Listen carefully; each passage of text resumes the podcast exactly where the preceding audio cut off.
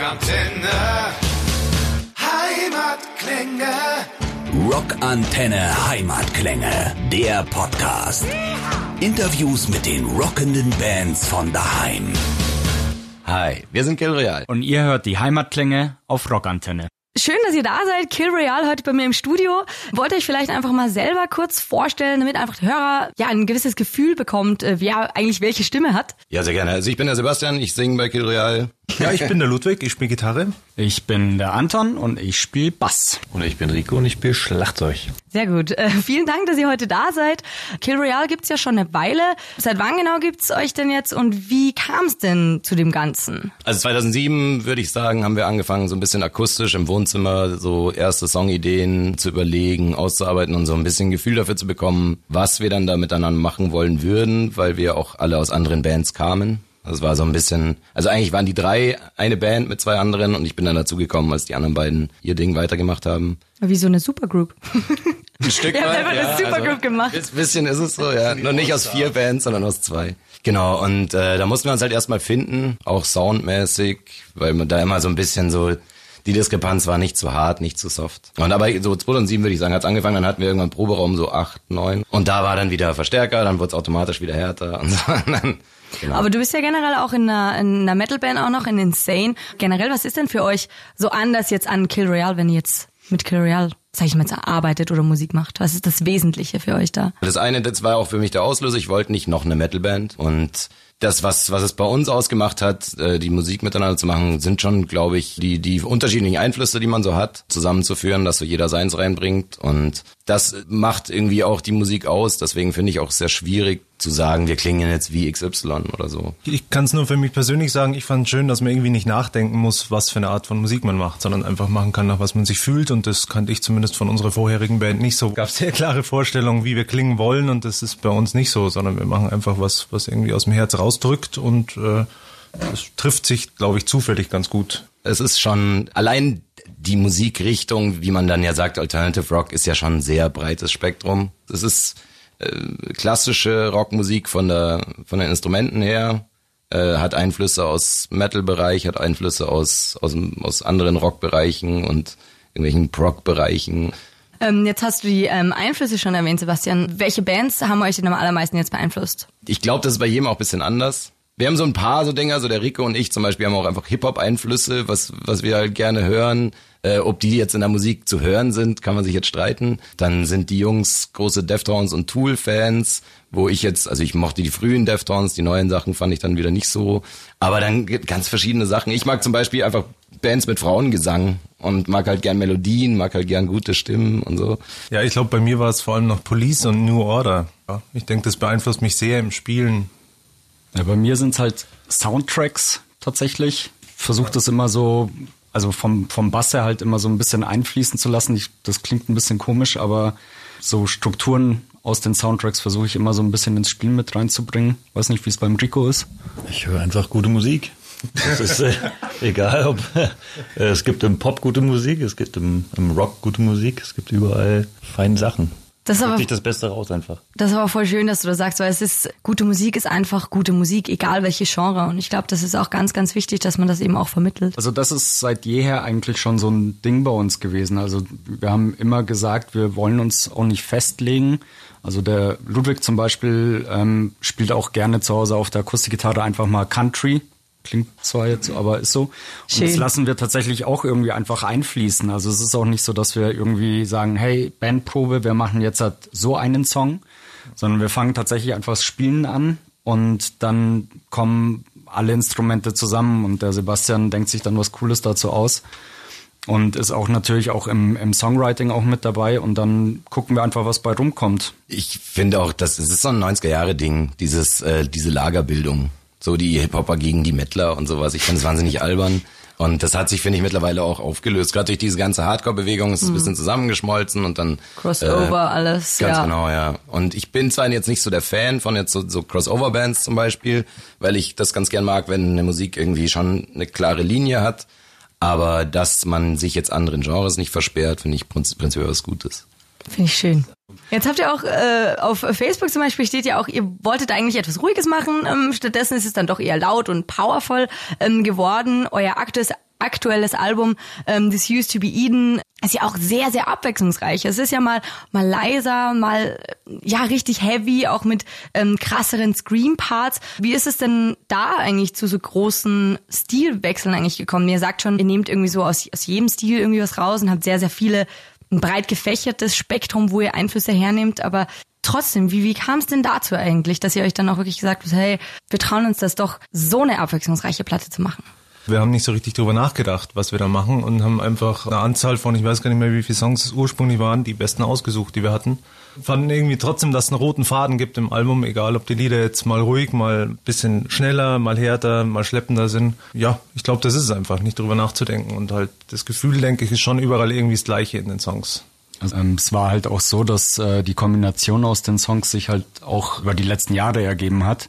Also es ist jetzt nicht so, dass ähm, wir jetzt halt ein Jahr lang irgendwie in so einen Songwriting-Prozess gegangen sind und dann halt einfach eine Platte aufgenommen haben, sondern das sind tatsächlich Songs, die einen sind irgendwie, keine Ahnung, zehn Jahre alt, die anderen sind halt gerade mal ein Jahr alt zu dem Zeitpunkt, als wir die Platte aufgenommen haben. Oder im Studio fertig Oder, geworden. oder sogar im Studio fertig geworden. Last Minute Und- vor Abgabe, Ja, oder? Und, bei ähm, und ich glaube, das ist eigentlich schon auch für uns ist es auf jeden Fall das Coole an der Platte, weil wir wollten halt was haben, was so ein bisschen zusammenfasst, was wir so als Band und Freunde die letzten zehn Jahre halt irgendwie zusammen gemacht haben. Und ich glaube, das spiegelt das ganz gut wider. Und die Texte schreibt jetzt nur der Basti oder wie ist das? Ist da strenge Arbeitsteilung, wie man sagt? Also Texte habe alle ich geschrieben. Ähm, das die einzige Ausnahme ist der, das Feature auf der Platte mit dem Jürgen Planger von Alive Divided. Da haben wir zusammengeschrieben, haben wir zusammen in sein Studio gesetzt und haben die, den Text zusammen gemacht. Aber was halt vorkommt, ist, dass die Jungs halt sagen, hey, ich habe hier so ein Thema, so und so stelle ich es mir vor oder das und das ist ein Gefühl, das ich dabei habe oder so. Kannst du da irgendwie was drum rumschreiben? Und da gibt's mindestens zwei, drei Songs auf der Platte, die so entstanden sind, wo ich halt dann was aufgegriffen habe. Ja, zum Beispiel Blame the City. Das war ein Satz, den der Anton mal gesagt hat, weil er einen Fahrradunfall hatte und gesagt hat, ja, hier, die Ampel ging nicht, da müsste man eigentlich die City blamen. das war halt so. Und daraus ist der eigentlich entstanden. Der Inhalt des Lieds hat nichts mit seinem Fahrradunfall zu tun, aber dieser Satz war irgendwie der Auslöser und dann habe ich das halt irgendwie so adaptiert auf, ja, hier ähm, das Leben in der Stadt im Vergleich zu irgendwie der Ruhe, denn das auf dem Land oder so. Und so, also so passieren halt die, die Sachen. Ja, und wie ist es dann musikalisch? Ka- Sagst du dann auch mal so, hey, das stelle ich mir jetzt aber eigentlich ganz anders vor oder so? Ist, steht bei euch zuerst die Musik und dann die Texte? Ja, es entsteht erst die Musik und es ist tatsächlich, also ich weiß nicht, wie das andere Sänger machen. Ich bin, ich habe meinen Werkzeugkasten, da sind meine äh, Ideen drin und die sind limitiert. Und es gibt Sachen, die höre ich mir an. Also es gibt einen Song, den spielen wir fast jede Probe und ich höre mir den an, denke mir, der ist gut, aber ich habe keine Ahnung. Ich habe keine Ahnung, was ich drauf machen soll. Das, ich, mir fällt nichts ein, einfach. Und ähm, Der hat es dann aber natürlich auch nicht aufs Album geschafft. der ist nicht auf dem Album, genau. Aber das ist so einer, der dann vielleicht auf dem nächsten Album ist, wenn mir dann mal was dazu einfällt. Und bei den Sachen war es halt einfach so, da kam halt das Gefühl dann rüber, ich hatte dann eine Idee und konnte dann was dazu schreiben. Oder ich habe halt gesagt, hey, wie wär's denn, wenn wir da, ich brauche ein bisschen Platz oder so. Das gibt's halt manchmal. Alle Instrumente machen sehr viel an irgendeiner Stelle, dann sage ich, boah, ich komme dann nirgends durch, ich komme dann nirgends rein.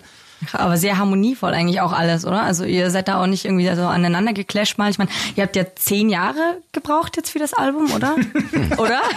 oder? Sinne des Wortes. Ja. Vielleicht haben wir zehn Jahre gebraucht, um eins aufzunehmen. Ich glaube, fürs Album selber haben wir nicht zehn Jahre gebraucht. Also es war ganz lange überhaupt nicht die Intention, überhaupt ein Album zu machen, sondern wir wollten einfach nur Musik machen. Uns ist es wichtig, halt einmal die Woche sich im Proberaum zu treffen und halt Musik zu machen, ja, und halt auch Sachen einfach mal rauszulassen und ähm, so, was sich halt über eine Woche halt mal so anstaut irgendwie. Und dann irgendwann mal, als es dann wahnsinnig viele Songs waren, war es halt dann so, ja, jetzt komm, lass halt mal irgendwie was aufnehmen. So, und dann ging der eigentliche Prozess los. Ich fand es halt immer wichtig, dass das Produkt so weit ist. Ich fand halt, wir waren noch nicht so weit an, an gewissen Stellen. Wir haben einmal äh, vor, vor einigen Jahren haben wir mal einen Gig gehabt, wo wir einfach mal wirklich mit sehr rohen Versionen der Songs in Passau auf die Bühne gegangen sind, einfach mal um zu probieren, wie kommt es denn so an? Und das war so ein sehr gemischtes Ding dann irgendwie. Es kam grundsätzlich gut an, aber man hat halt auch gemerkt, die Leute sind, tun sich auch schwer mit den Sachen, die halt total experimentell sind. Und ich glaube, wir haben mittlerweile eine klare Linie, die finde ich dann auch einfacher vertretbar, die finde ich einfacher ähm, umsetzbar, auch was dann live angeht und so. Und die Songs, wie du schon sagst, es ist ein breites Spektrum an, an Musik, aber es ist trotzdem eben der rote Faden, den der Ludwig erwähnt hat. Und jetzt, wo die Platte draußen ist, können wir auch mehr spielen und machen das auch. Wir planen eben gerade verschiedene Sachen, sind halt gerade im Gespräch mit verschiedenen Bookern und, und so. Und da kommen auf jeden Fall in nächster Zeit kommt mehr. Sehr schön. Ah, da freuen wir uns. Wann und wo denn? ähm, in München in Eddies Rock Club. äh, mit Mieze Monster, ist auch eine Münchner Band. Und da spielen wir am 17. Oktober, glaube ich, wenn es ein Donnerstag ist, weil es ist ein Donnerstag. Aber Eddie's Rock Club ist cool. Genau, und äh, das war auch eine lustige Geschichte, wie dieser Gig zusammengekommen ist. Und zwar, wir proben alle im Maxis Studio. Das ist äh, an der Friedenheimer Brücke in der Nähe hier in München. Und ähm, wir haben halt geprobt und plötzlich stand ein Feuerwehrmann im kompletten Gasanzug bei uns im Proberaum drin und hat halt so gemeint, wir müssen den kompletten Proberaumkomplex räumen. Und wir so, wow, ist irgendwas Schlimmes, ist es irgendwie giftig oder sowas? Und er halt mit der Gasmaske so, nö, nö, nö, passt schon. und dann haben sich halt haufenweise Bands draußen eingefunden und haben halt gewartet. Und da haben wir Mieze Monster eben kennengelernt. Mit einer sehr, sehr guten Sängerin auch und auch guten Musikern natürlich. Und haben dann halt so ein bisschen gequatscht. Und die haben uns auch mal so ein bisschen am Proberaum gehört und deswegen haben wir gesagt, wir spielen jetzt zusammen. Schön, dann hatte der Schock auch was, was Gutes Genau, eigentlich. Was ist total. dann dabei rausgekommen? Der Gig. Ein Gig. nee, es also- war nur eine, eine Stinkbombe. Irgendwer hat irgendwem was Böses gewollt, jedenfalls. Und wir alle mussten drunter leiden. Stimmt Genau. immer noch übrigens. Ach krass, ja. Aber ja, wie gesagt, dann hat das wenigstens auch was Gutes gehabt. Ähm, und ihr seid am 17. Oktober in der Eddie's Rock Club. Also einer meiner Favorite Songs eigentlich auf dem Album, ähm, der ist, heißt Kimberly Clark. Ich finde den auch richtig cool. Ist auch ein härterer Song. Und vor allem, was ich sehr, sehr interessant finde, ähm, nach dem Breakdown, da gibt's eben diesen einen Part, der einem ganz komisch bekannt vorkommt. ähm, Sweet Dreams hört sich ja schon deutlich ähm, so Marilyn Manson beeinflusst an. Warum wolltet ihr genau das in den Song einbauen? Boah, ich glaube, also ich, ich muss mir ehrlich gesagt durchboxen. Ich habe früher da tatsächlich auch den Text von Sweet Dreams gesungen und den fanden die anderen dann blöd, dann halt den Text umgeschrieben. Aber ich weiß es ehrlich gesagt nicht. Es hat nicht so eine hohe Bewandtnis. Es passt thematisch irgendwie, es passt in den Song rein. Und ich fand es irgendwie ganz witzig. Ich finde es auch ganz schön, wenn man so eine Referenz an irgendwie Größen. Ich weiß auch gar nicht, ob ich es, auch wenn es mehr Manson-mäßig gesungen ist, aber vielleicht ist es sogar eher auch eine Hommage ans Original als ans Manson-Cover. Aber Wollte gerade Äh, sagen, was ist das, 80er, glaube ich, war das? Ja, ja. 80er? Ja, genau, 80er. Genau. Aber das ist schön, dann habt ihr wieder alle ähm, verschiedenen Einflüsse eigentlich drin. Wenn du jetzt sagst, so, nee, nicht Manson, sondern eigentlich eher so das Original. Genau, ja. Man muss ja die, die, die Größen der Vergangenheit schon auch ehren, ein, ein Stück weit. Äh, wie der Ludwig ja vorhin auch meint, die Cure, Police. Das sind ja wichtige Einflüsse, auch wenn vielleicht viele Bands, die ähm, jetzt, was weiß ich, in irgendein, in irgendein härteres Genre reinspielen, manchmal nicht so genau wissen, dass da auch ihre Wurzeln da liegen. Äh, Finde ich, kann man das schon mit reinnehmen. Ja, ich fand's sehr, sehr schön. Es ist auf jeden Fall nochmal so ein richtiger Hinhörer, wo man denkt so, halt stopp, was? so, das, äh, das äh, kommt einem bekannt vor. Und Jungs, was ist denn euer Lieblingssong eigentlich so auf dem Album? Ich habe ja meinen, habe ich ja schon gesagt. Ich glaub, Kimberly Clark. unterschiedliche, ne? Wir einigen uns nie irgendwie. Muss auch nicht. Ja, ich weiß ja die Son Songtitel nicht. Ja, das ist auch so ein, Warte, Ich sag immer, ich finde den zweiten ganz gut. ich, ich kann ja mal die CD reinbringen. Soll ich vorspielen auch noch mal kurz? Vorspielen, dann kann ich dir sagen. Rico kommt mit Handzeichen auch ganz gut klar. Also Ja. wenn man ihm Handzeichen gibt, weiß er, welcher Songs ist. Das Ja. reicht oft. Ach so. Also meiner, meiner ist äh, definitiv Alcazar. okay. Ähm, Warum? Einerseits, weil es für mich vom, vom Spielerischen her anspruchsvoll war, diesen Teil damals zu schreiben mit dem mit den Tapping-Teilen beim Bass und äh, weil mir das einfach getaugt hat. Das war so eine Phase, wo ich alles nur Tapping machen wollte. Und weil es halt auch ein persönlicher Song ist irgendwie. Also mit, mit dem Song verbindet mich sehr viel und ähm, deswegen definitiv Alcazar bei mir. Hast du dazu dann auch so den, den Anstoßer gegeben zu dem Song? Bist du, zu, bist du da zu Sebastian gegangen und hast gesagt, hey, ich will ähm, dieses Thema verarbeiten? Ja, es hat angefangen mit einem Thema, ist dann so ein bisschen in was anderes gegangen, aber ich denke mal, dass wir mit der mit der Umsetzung von dem Song einfach alle recht zufrieden sind. Deswegen ja, total. Jetzt reden wir schon so viel über Alcazar. Worum geht's denn in dem Song? Ich finde Songs erklären ein bisschen schwierig, ehrlich gesagt. Also nicht äh, schwierig im Sinn von ich kann es nicht, sondern schwierig im Sinn von ich will's nicht machen, weil natürlich hatte ich eine relativ klare Intention, aber es ist auch Metaphorik und so, die man vielleicht für sich selber auch ein bisschen interpretieren sollte. Aber die vorgegebene Geschichte quasi ohne es zu interpretieren ist äh, ein Gleichnis zwischen mh, zwischenmenschlicher Beziehung und Gefängnis. Aber jetzt nicht im Sinn von die, die Liebe oder die zwischenmenschliche Beziehung schränkt mich ein, sondern dass man sich selber darin einsperrt, so besessen oder so verrückt nach jemand anderem zu sein und irgendwie da nicht rauskommt und das ist so ein bisschen selbst sich auferlegt, da so eingesperrt zu sein. So würde ich es jetzt mal grob. Schön. Ich finde es auch gut, wenn ihr sagt, ähm, wir wollen auch Raum fürs, fürs selber rein interpretieren lassen.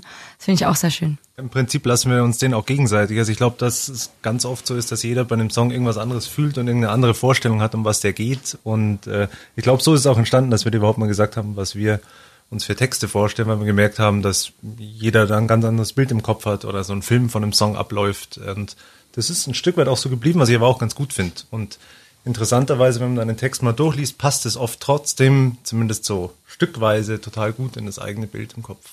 Schön. Schön, ja.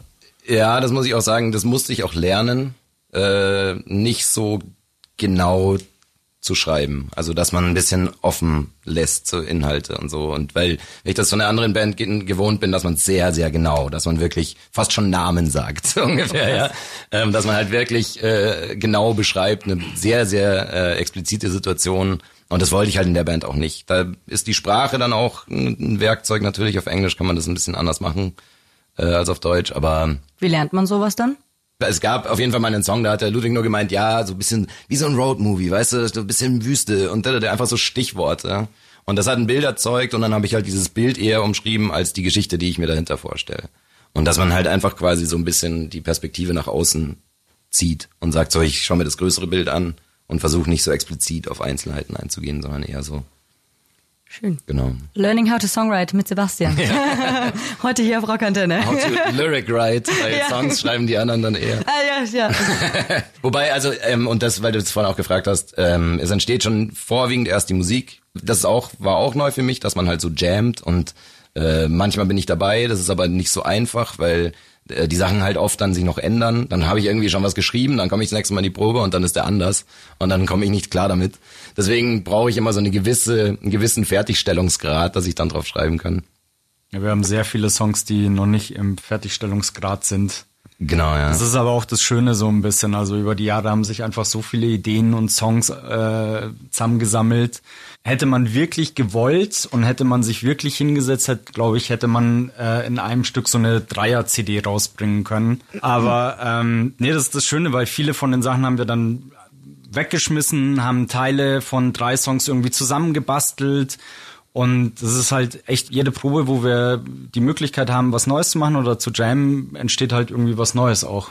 Also das ist echt cool einfach. Und oft ist halt die Strophe von Song XY ist dann irgendwann doch der Refrain von Genau. einem ganz anderen Song und so. Also die Teile untereinander, wenn die halt zueinander passen, das ist halt wirklich mittlerweile einfach so ein, ja, einfach so ein, so ein, so ein Potpourri an irgendwelchen Parts, wo man halt dann auch zusammenschaut, also wo passt der jetzt hin oder was brauchen wir hier noch? Jetzt hätten wir da eigentlich gern ein bisschen Geschwindigkeit raus, jetzt hätten wir gern ein bisschen was ruhigeres drin oder so. Ah, da hatte ich doch noch den Part und so. Und ganz, ganz selten passiert es, dass wir einfach anfangen zu spielen und es kommt echt ein fertiger, perfekter Song raus und wir haben dann nur meistens das Problem, dass wir ihn dann nicht mehr wissen.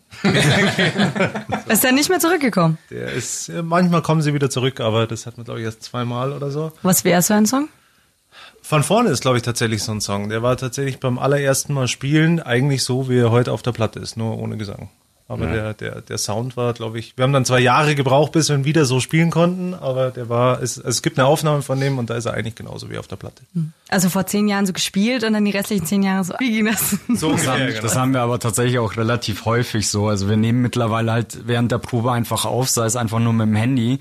Aber das Feeling ist halt dann irgendwie beim nächsten Spielen halt nicht mehr das gleiche einfach, gell? Deswegen, Ja. aber, ja, mei. Du müsst jetzt ein Instrument beherrschen, dann wird es wahrscheinlich gehen. Genau. Aber das, Danach lernen wir unsere eigenen Songs wieder. Genau. Das ist doch auch schön. Ich habe den halt auch damals den von vorne äh, gehört und hatte direkt äh, den Wunsch, da den Jürgen als Feature-Gast drauf zu haben, was auch witzig ist irgendwie. Und Im Endeffekt war es genauso, wie ich es mir vorgestellt habe. Ich wollte den da drauf haben und ich wollte mit dem den Song zusammen machen und den, von dem Gedanken habe ich dann nicht mehr losgelassen und der ist halt viel auf Tour, auch mit seinen eigenen Sachen. Spielt ja auch bei Eisbrecher Gitarre und spielt, singt eben bei Love Divided und ähm, das hat halt dann ewig gedauert, bis wir auch mal zusammengefunden haben, dass wir das zusammen aufnehmen können. Aber hat sich gelohnt, auch wenn ich Absolut, ja. auch wenn ich mich frage, ob wir den jemals mit ihm live spielen können, weil da die Terminkalender einfach schwierig vereinbar sind. Aber Naja, Vorband einfach äh, so zum Beispiel. ja, oder wir machen es mit einem anderen. Sänger Oder mit als, einem als. Ersatz. Ja, Hologramm oder wie damals äh, Peaches beim, äh, wo sie Marilyn Manson Support gespielt hat, da hatte sie ja äh, Iggy Pop auf so einer Videoleinwand. Das passt, das geht. ja, geil. Und ähm, was ist denn jetzt so der schwierigste Song auf dem Album, den ihr ähm, irgendwie geschrieben habt, weil ihr habt ja jetzt gesagt, ja, einmal ist da dieser perfekte Song und dann versucht man ihn irgendwie wiederzufinden. Aber was war denn generell von Anfang bis Ende so der schwierigste Song für euch, wo ihr einfach am meisten damit gekämpft habt, dass ihr sagt, den müssen wir eigentlich raufnehmen, aber wir wissen noch nicht ganz wie, aber er hat es trotzdem raufgeschafft. Zum einen ist die Schwierigkeit ja zwischen den Leuten auch unterschiedliche. Also es gibt Songs, die mir halt gesanglich einfach schwerer fallen, weil sie halt anspruchsvoller gesanglich sind. Zum Beispiel, das ist Alcazar zum Beispiel auch. Also da hatte ich jetzt am meisten Respekt davor, den live zu machen, weil der einfach gesanglich ein bisschen anspruchsvoller für mich ist. Also quasi der, an dem wir am meisten noch so Feinschliff gemacht haben und sich War schwierig, Pets vielleicht oder 17 oder so. Ich, Also Ja, oder Beautiful Mess, ehrlich gesagt. Da haben wir schon, haben wir schon ziemlich viel noch umeinander gefrickelt Ja, und getan. also im- und ich das glaube, stimmt, ja. ich Studio glaub, vor wir allem haben auch eine Zeit lang überlegt, ob wir den überhaupt mit auf die Platte nehmen und waren dann zwar, denke ich, alle total zufrieden, dass er drauf ist, aber der war schon ein bisschen sperrig für uns am Anfang. das stimmt, das ist eigentlich, das ist die richtige Antwort. 100 Punkte und eine Waschmaschine. Ja, cool. Dann habt ihr jetzt auch gesagt, so ja, man findet euch eben unter Facebook, Kill Royale einfach.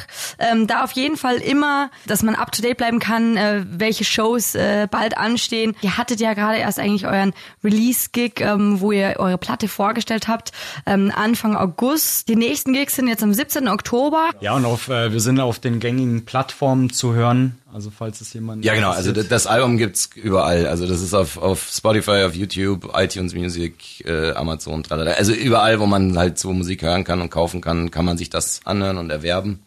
Merch haben wir auch. Weil, man darf es ja mal reinwerfen. Na bitte. Mit Feuerzeug übrigens. Mit Feuer, mit Feuerzeugen, ja. Äh, die on fire sind. genau. Und äh, T-Shirts, Hoodies, ne? Girly-Shirts haben wir auch.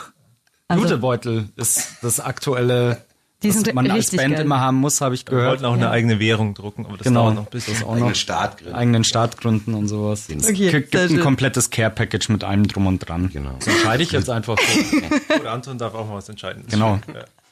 Ist es denn so, dass, äh, dass Sebastian so ein bisschen der Kopf ist, wo er sagt so, Nein. naja, also ich war- sag mal, also als Sänger ist man ja schon auch immer so, Ich glaube tatsächlich, dass sich das bei uns ziemlich die Waage hält. Also ich meine, korrigiere mich, aber ich glaube. Das ist jetzt eine blöde Frage, gell, weil du, im, überhaupt weil du im Raum bist. Nee, so, wisst also, nicht was. ähm, ich glaube, wenn es so um so, sag ich mal, Öffentlichkeitssachen geht oder natürlich er halt auf der Bühne natürlich auch der präsenteste ist, er ist halt äh, rhetorisch natürlich auch wahnsinnig gut und kann halt gut auch so mit, sag ich mal, mit Menschenmengen umgehen. Das macht er halt wahnsinnig gut. Ähm, aber bei uns im Proberaum, wenn wir dann da zu viert sind, dann hat jeder gleiches Stimmrecht und wir streiten halt wie so eine Familie, ob der Teil jetzt drin bleibt oder nicht oder ob das so spielst oder nicht.